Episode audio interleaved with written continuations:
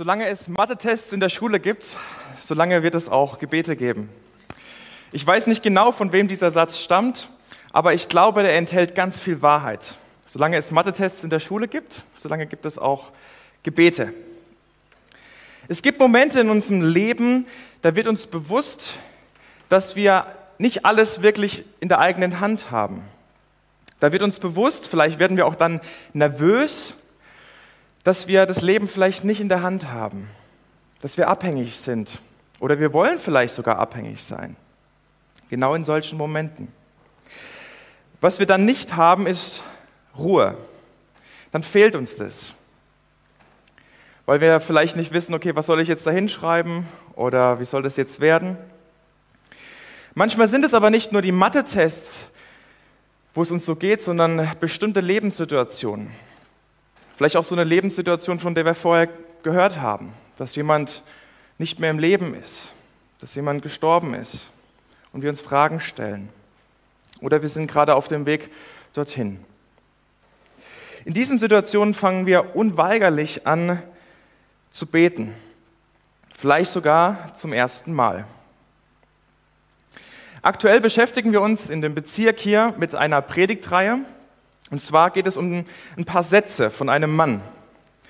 Und dieser Mann hat auch oft diese Lebenssituation erlebt, wo er nicht wusste, wie wird es jetzt weitergehen?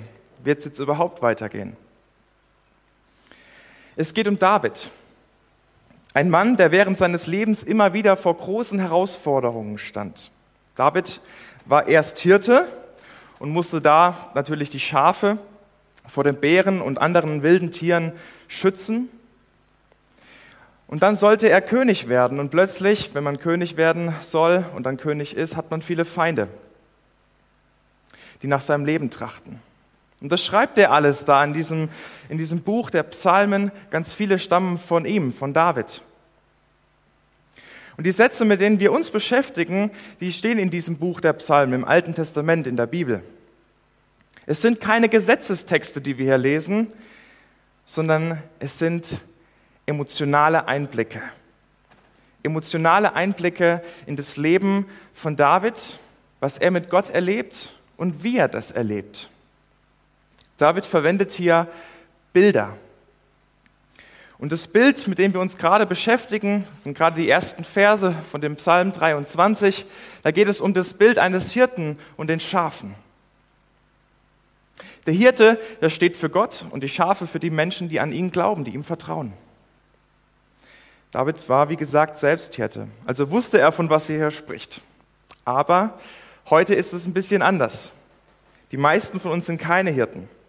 Ich habe tatsächlich in meiner Familie äh, Hirten, also moderne Hirten, die tatsächlich auch Schafe haben und hüten. Aber es ist ganz anders als damals. Man kann das irgendwie schlecht vergleichen oder sich da hineinversetzen. Und deswegen, um zu wissen, was David eigentlich meint, habe ich mal überlegt, was für ein Bild würde vielleicht gut passen? Und eigentlich fallen einem dann vielleicht ein paar Bilder ein, aber nicht passt so wirklich. Aber ich habe mich für ein Bild entschieden, was nicht 100% passt, aber etwas verdeutlicht, was David wichtig war. Und zwar das Bild eines Autos. Ein Auto? Ja, ich glaube, Schafe sind wie Autos. Warum? Weil sie absolut abhängig sind. David wusste, dass ein Schaf absolut abhängig ist von seinem Hirten. Das können wir heute vielleicht gar nicht mehr so verstehen, außer wir denken an den Auto. Von was ist ein Auto abhängig? Zählen wir mal auf. Das Erste, wovon ein Auto abhängig ist, ist der Treibstoff. Sonst kann es nicht fahren. Ein Auto braucht aber auch einen Fahrer. Zumindest ist es jetzt noch in Deutschland so. Das wird sich vielleicht bald ändern. Und ein Auto braucht tatsächlich auch eine Versicherung. Das ist das Dritte. Sonst kann es vielleicht fahren, aber es darf nicht fahren. Und natürlich bleibt die Frage, wenn wir das Auto sind, wer ist dann Gott? Und tatsächlich ist Gott dieser Treibstoff, ohne den wir nicht fahren können. Er ist der Fahrer, der unser Auto fahren möchte, sicher.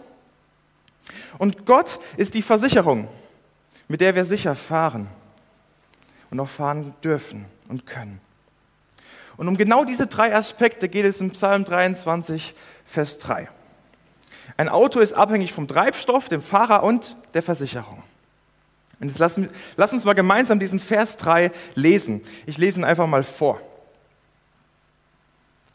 Er stärkt und erfrischt meine Seele. Er führt mich auf rechten Wegen und verbirgt sich dafür mit seinem Namen. Erstens, Gott als der Treibstoff. Hier steht, er stärkt und erfrischt meine Seele. Wer momentan mit dem Auto unterwegs ist, der darf sich freuen, und zwar über niedrige Spritpreise. Und das ist auch gut so, weil ohne Sprit fährt das Auto, wie gesagt, nicht. Aber was meint, was meint David damit, wenn er hier von einem Hirten spricht, der die Seele stärkt und erfrischt? Das Wort Seele zu der Zeit, wo David es aufgeschrieben hat, hat eine andere Bedeutung wie die Seele heute. Seele meint das ganze Leben, alles. Alles, was im ganzen Leben mit dem ganzen Leben zu tun hat. Ohne die Seele kein Leben. Die Seele steht für das Leben. Und David weiß, was es bedeutet, ausgelaugt zu sein oder eben nicht mehr genug Lebenskraft zu haben. Und eine Geschichte, die mir da immer in den Sinn kommt, ist David gegen Goliath. Das ist eine Geschichte, die kennt eigentlich fast jeder. David gegen Goliath. Ich erinnere mich an eine Situation, als ich mal wieder unterwegs war mit dem Auto und die Tanknadel war gefühlt auf minus eins. Ich weiß nicht, ob ihr das kennt. Und wie das dann so ist, ähm, es war sogar ein Feiertag und ich wusste dann nicht, ob, ob die Tankstellen offen haben. Und dann kommt natürlich noch ein Hügel und noch ein Hügel und noch ein Hügel. Und ich denke mir, boah, das packt mein Auto nicht mehr. Die Perspektive ist dann ziemlich schlecht. Und was ich dann nicht habe, ist Ruhe. Das fehlt dann. Wird man Autos überhaupt packen? Für David ist klar, dass Gott der Treibstoff ist, der immer ausreicht. Heute hört man Sprüche wie, du packst es schon, du kannst es, du musst nur fest genug an dich glauben und dann packst du es auf jeden Fall. Und ich glaube, ja, manchmal können diese Sprüche auch ermutigen und einen wieder ähm, ein bisschen Selbstbewusstsein geben. Aber es gibt diese Situation, wo man wirklich an den Rand kommt, ans Limit und man nicht mehr weiß, vielleicht auch nicht mehr kann. In diesen Situationen merkt man, dass man nicht davon abhängig ist, dass Leute einen ermutigen und man selbst die Kraft hat. Und ich meine damit nicht, dass Gott nur dann einspringt, wenn die Tanknadel mal wieder auf Null steht. Nein, ich meine damit, dass Gott uns versorgt, dass wir, was wir wirklich brauchen, das schenkt Gott. Immer. Das ist der Tank, der ausreicht. Nur oft vergessen wir das. Gott ist ein Gott des Lebens und das kommt hier raus. Ein Gott, der Leben schenken will. Und wer könnte mehr Leben schenken als der, der das Leben geschaffen hat? Er kann das Leben schenken, aber er will es auch schenken. Und das hat David erlebt. Deshalb schreibt er das hier auf. David sagt es hier nicht leichtsinnig. Das sind nicht die Worte von irgendeinem Jugendlichen, der vielleicht noch nicht so durch viele Krisen gegangen ist im Leben. David hatte diese Krisen und er weiß, was es bedeutet, selbst im letzten noch auf Gott zu vertrauen, dass er das Leben schenkt. Vorhin habe ich erwähnt, dass die Spritpreise momentan ziemlich günstig sind. Wie ist das jetzt bei Gott? Wie teuer sind da die Spritpreise? Die Frage könnte man sich ja stellen, was muss ich tun? Was muss ich denn, um diesen Sprit zu bekommen, tun? Und was ich interessant finde hier bei David ist, er schreibt gar nicht so viel, wie wir das bekommen, sondern er schreibt viel stärker darüber, was er, also der Hirte, also Gott, schenkt. Er ist es, der es tut. Gott ist es, der es tut. Er schreibt hier gar nicht so viel darüber. Wenn wir uns das Leben von, von David anschauen, dann wissen wir auch, dass er viel gesungen hat, dass er viel gebetet hat, auch in dem Wort studiert hat, Gottes Wort. Aber das steht hier in erster Linie nicht da. Es ist eine Erinnerung, eine Ermutigung und einfach auch eine Beschreibung, was David erlebt. Und das steht hier im Vordergrund. Selbst in schweren Zeiten, wo es mir schwer fällt, auf Gott zu vertrauen, selbst da ist Gott der Treibstoff, der Leben schenkt. Wir kommen zum Zweiten.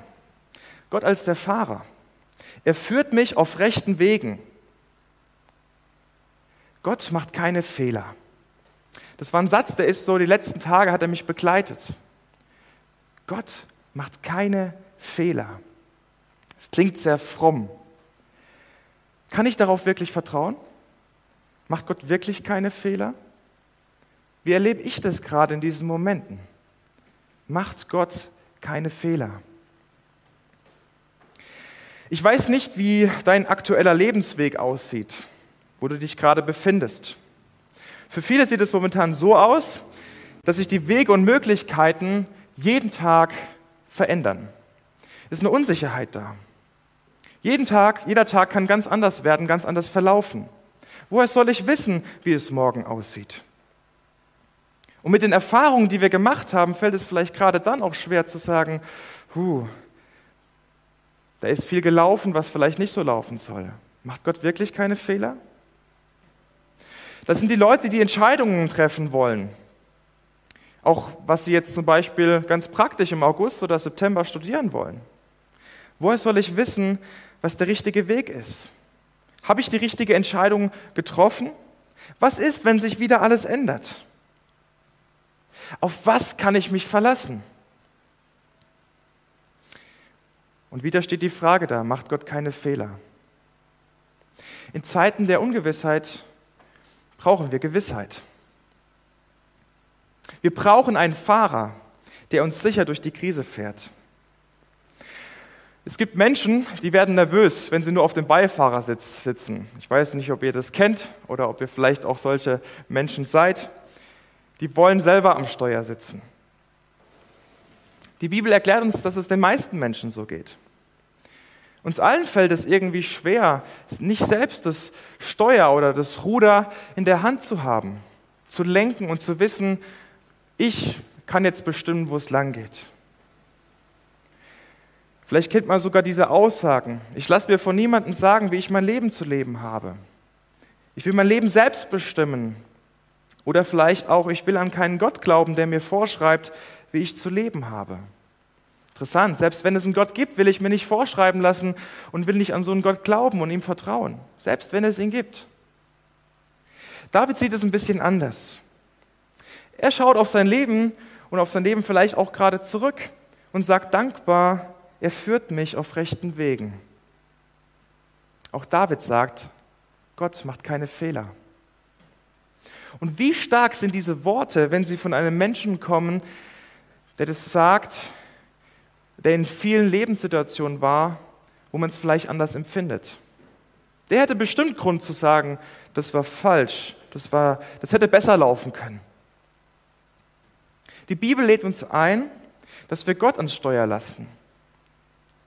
Das bedeutet erstens, dass wir Gott in jedem Bereich unseres Lebens fragen, was ist dein Wille? Und Gott ist gut und er weiß, was gut ist, genau in diesem Bereich. Es bedeutet aber auch, dass Gott in unserem Leben keine Fehler macht, auch wenn es vielleicht manchmal so aussehen mag. David beschreibt Gott als den Fahrer, der Verantwortung für unser Leben übernimmt und der das Auto nicht gegen die Wand fährt. Ich hatte das Glück, mit einem Papa aufzuwachsen, der ganz gut Auto fahren kann. Ich habe mich immer sicher gefühlt im Auto, hat dann auch lange kein Bedürfnis gehabt, selber den Führerschein zu machen.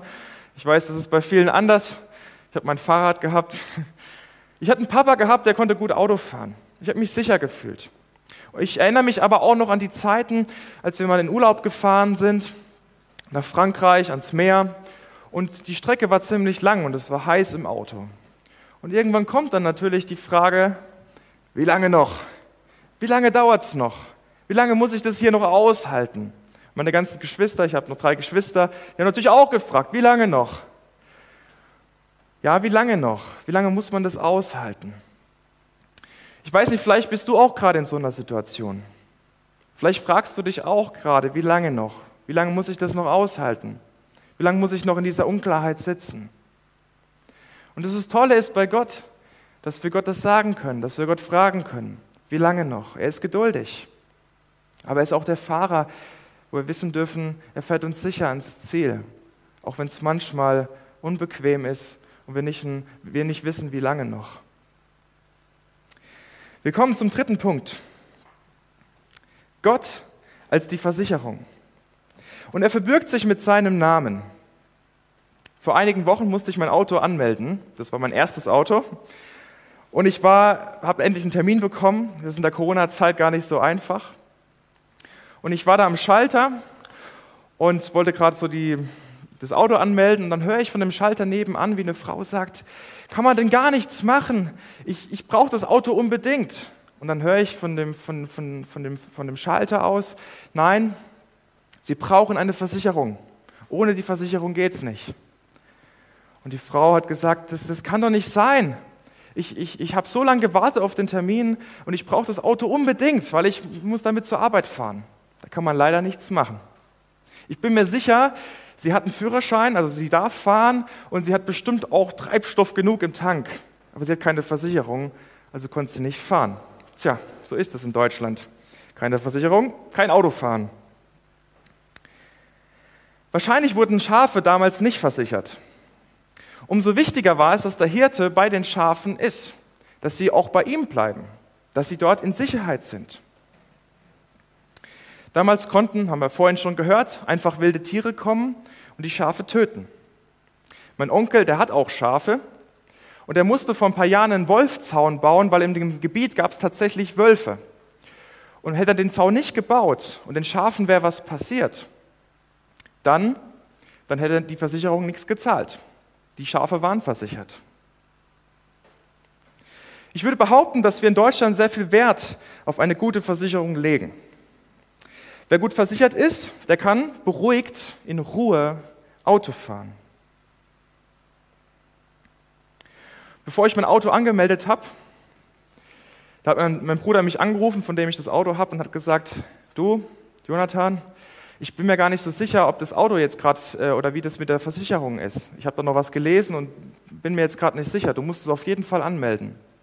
Und seit dem Zeitpunkt bin ich immer so ein bisschen mit so einem Unbehagen ins Auto gestiegen, bis ich dann endlich einen Termin bekommen habe. Ohne Versicherung ist keine Ruhe da. Man wird nervös.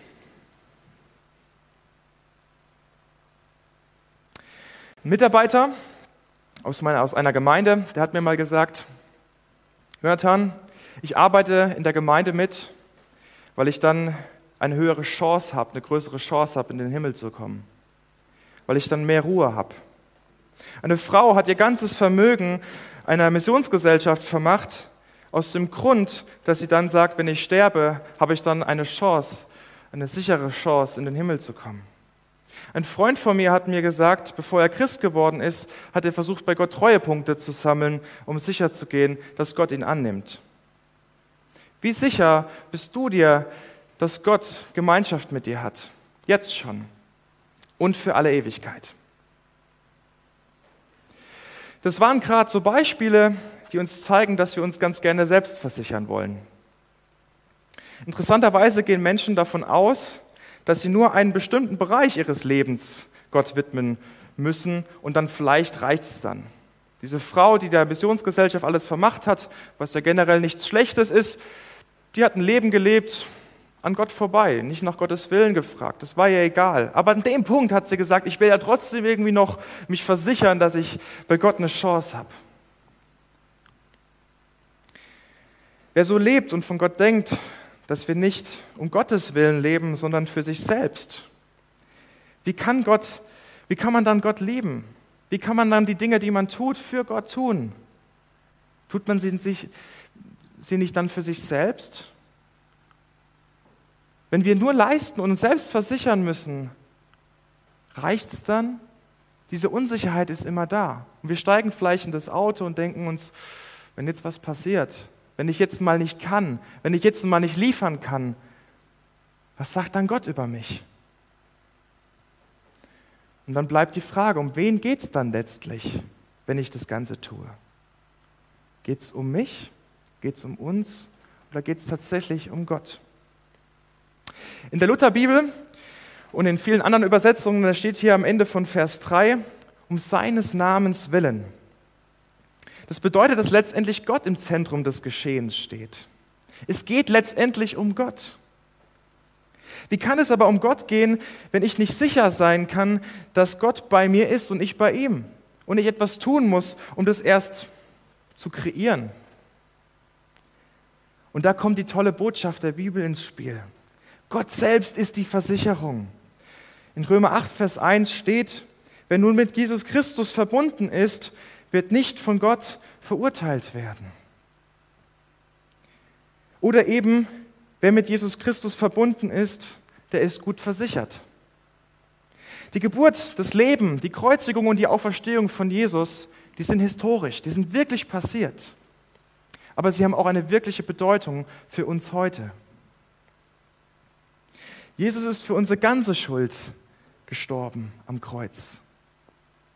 Und er lädt jeden Menschen ein, diese Versicherung abzuschließen, ein für allemal. Bei Gott sind wir gut versichert. Bei Gott haben wir diese Hoffnung und diese Gewissheit, auch in Zeiten der Ungewissheit. Gott ist da. Und dann kann ich die Dinge, die ich tue, aus der Liebe heraus tun, weil ich weiß, ich muss es nicht mehr leisten. Jetzt habe ich diese Ruhe. Und darum können wir um seines Namens willen leben. Und zwar mit dem, was wir haben und was wir vielleicht nicht haben. In dem Bewusstsein, es wird reichen. Zum Schluss möchte ich noch einmal das Zitat vom Anfang aufgreifen. Wie ging das nochmal? Solange es Mathe-Tests in der Schule gibt, solange wird es auch Gebete geben. Eine Frau, die nicht an Gott glaubt, die hat mir mal gesagt, ihr Christen, ihr habt es ja gut, weil ihr könnt ja beten. Es gibt Situationen und Momente im Leben, da wollen wir absolut abhängig sein. Und zwar von einem Gott, der stark ist, der mächtig ist. Von einem Gott, den uns David hier im Psalm 23 vorstellt. Ein Gott, der mich durch meine Lebensbereiche begleitet, durch alle.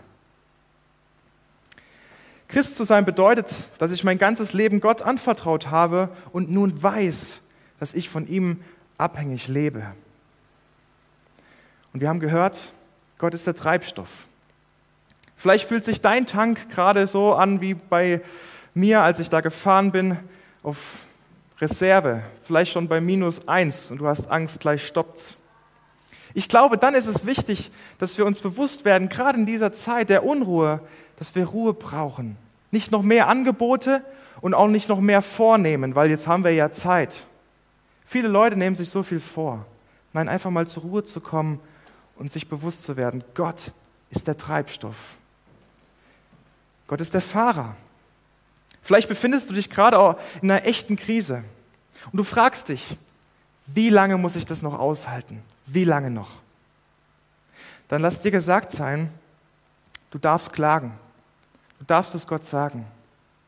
Aber du darfst dir auch sicher sein, wenn Gott am Steuer sitzt, dann ist da Sicherheit und darfst die Ruhe auch haben, gerade in dieser Zeit. Und das Letzte, Gott ist die Versicherung. Wir Menschen brauchen jeden Tag das Evangelium, weil wir es jeden Tag vergessen. Das stammt von Luther. Alleine mit dem Auto unterwegs zu sein auf der Autobahn, das ist ganz toll, weil dann kann man Gas geben und das stört einen keiner. Und hier schwankt das Bild so ein bisschen. Das passt hier nicht so richtig, weil Schafe müssen in einer Herde leben. Schafe müssen gemeinsam leben. Und das ist wichtig, dass wir uns gegenseitig immer wieder an diese Wahrheit erinnern, dass wir in Gemeinschaft leben, auch wenn das gerade so nicht möglich ist oder vielleicht jetzt ein bisschen, wenn die Leute hier sind. Gemeinschaft zu haben, Leuten Ermutigung zuzusprechen. Gerade das Evangelium, die gute Botschaft, immer wieder. Gerade in Zeiten von Ungewissheit und Zweifel. Ich will noch beten. Jesus Christus, ich danke dir von ganzem Herzen, dass du der gute Hirte bist, auf den wir vertrauen können, mit dem wir leben dürfen. Mit dir sind wir gut versichert. An deiner Seite dürfen wir wissen, es reicht auch wenn wir gerade nicht viel geben können oder uns wirklich ermutigt fühlen. Du bist da, du gehst mit. Und ich bitte dich wirklich jetzt für die kommende Woche und für alles, was jetzt gerade in unserem Leben los ist, dass du uns das aufzeigst, dass wir das vielleicht auch so ein bisschen sagen können wie David. Ich danke dir, dass du der gute Hirte bist und dass wir dir vertrauen dürfen. Amen.